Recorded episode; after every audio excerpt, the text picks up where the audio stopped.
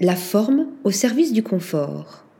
Réalisé pour la première fois en 2009 par Big Game pour l'éditeur français Moustache, la chaise Bold est devenue, au fil des années, une icône du mobilier contemporain grâce à une collaboration intelligente entre le studio créatif suisse, l'entreprise belge Drizag et un fabricant de chaussettes, faisant de ces tubes d'acier une pièce incontournable du design.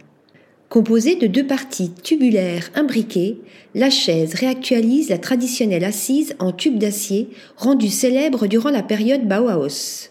Dans un style épuré, la ligne joue ici à la fois le rôle de pied, de siège et de dossier pour un retour à l'essentiel. Les tubes sont ensuite recouverts d'une mousse en polyuréthane qui donne à la chaise un certain confort tout en lui conférant un côté volumineux. La chaise Bold fait partie de la collection Plus is more qui détourne avec humour la devise minimaliste Less is more.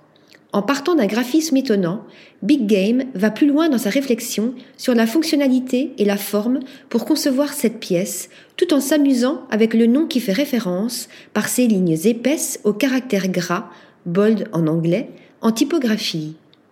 Pour la touche de couleur, le collectif belge-suisse, composé de Big Game pour le design et de Drizag pour le gainage, a fait appel à un fabricant de chaussettes pour confectionner une housse lavable et facile à changer, permettant de faire évoluer l'apparence de la chaise en fonction des goûts et des envies.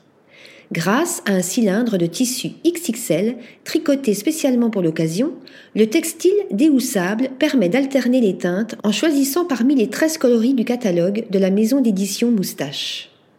En 2019, pour célébrer les 10 ans de Bold, l'équipe développe un banc et un tabouret, tandis que la fameuse chaise continue d'attirer l'attention tout en étant présente dans la collection permanente de nombreux musées à travers le monde, comme les arts décoratifs, le Fonds national d'art contemporain, le MoMA, le Museum für Gestaltung ou encore le Vitra Design Museum, une reconnaissance qui confère à la pièce de design le statut d'icône du XXIe siècle.